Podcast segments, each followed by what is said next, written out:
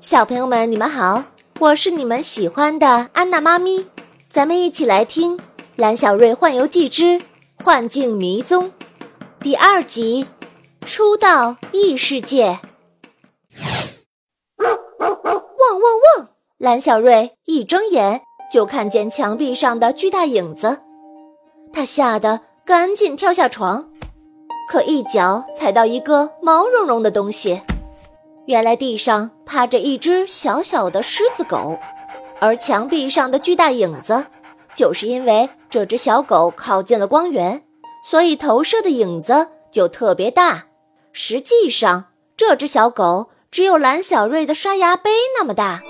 难道这只狗是爸爸妈妈送我的神秘生日礼物？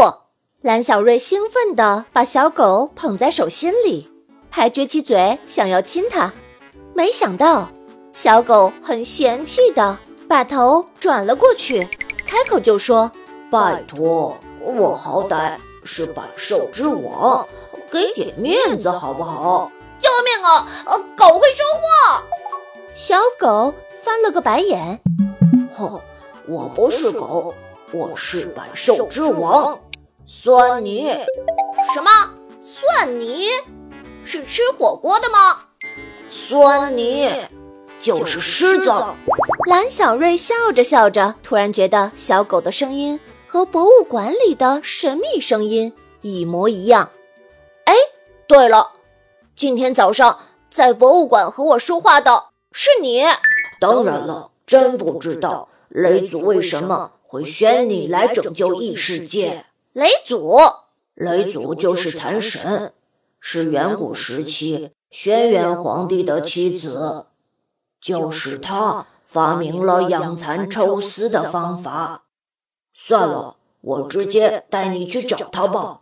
说完，蓝色的光芒从书里闪现了起来，书页迅速的翻动，翻出一阵狂风，把屋里的书本、桌子、椅子都卷了起来，把蓝小瑞嗖的一声吸进了书里。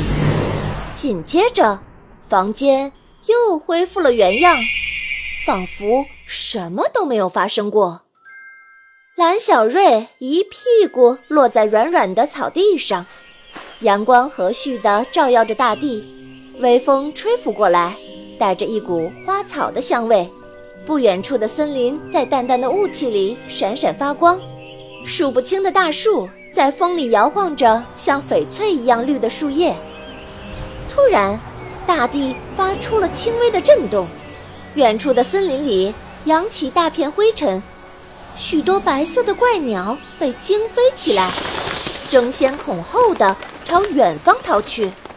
转眼间，从树林里冲出了成千上万匹战马，马上骑着挥舞刀剑的士兵，他们身着皮质盔甲，像海浪一样，怪叫着，密密麻麻地冲了过来。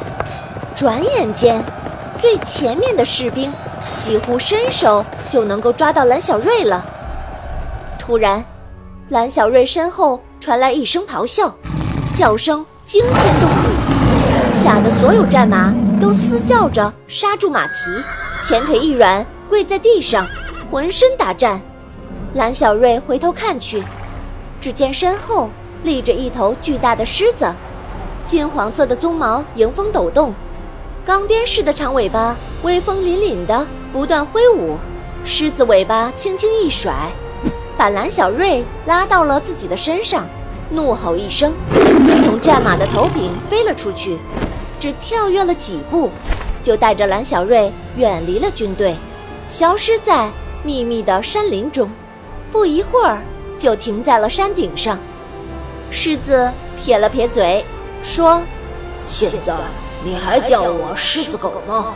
你是火锅小蒜泥。在人类世界，我是小狗；在异世界，我可是百兽之王蒜泥。蓝小瑞，欢迎来到异世界。眼前闪现出一位穿着白色长裙的阿姨，头上戴着五彩花环。衣服的飘带在风中飞舞着，这人好面熟啊！蓝小瑞突然想起来，喊道：“哦，你，你就是送我书的阿姨，你是雷祖。”白裙阿姨微笑着点点头。哦，这里是什么地方？哎，这里是异世界，原本是文物的灵居住的地方，几千年来平安无事。十年前，上古神兽圣龙从百万年的沉睡中醒来，吐气创造了幻境世界，并逐渐吞没了异世界。文物的灵也逐渐迷失本心，被圣龙所用。刚刚围困你的士兵，都是来自东周时期的织物狩猎文锦，它们原本是织机织出来的图案，两千三百多年来一直安守在织物里。可是，当幻境入侵异世界，他们都活了过来，成为圣龙的私人军队。所以，我们一定要阻止圣龙。和他的队伍危害人间，可是为什么会找到我？还记得你的生日愿望吗？蓝小瑞想起来，在生日那天晚上十二点，他许下的愿望是和许多动物成为朋友。奇物质就是打开异世界的钥匙，在这里，你将和许多动物成为朋友。我希望你能来帮助他们找到回家的路。可是我也打不过圣龙啊！不要紧，异世界有一架神奇的张断之机，它可以让士兵们回到自己的织物世界里。只是啊，我需要找到天女神梭来启动它。天女神梭，蓝小瑞还想要问仔细一些，可眼前的空气。荡漾出一圈一圈的波纹，雷祖的身体越来越淡，最后消失在蓝小瑞的眼前。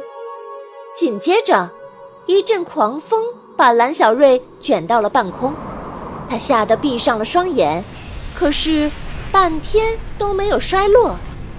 他慢慢的睁开眼，发现自己竟然就躺在床上。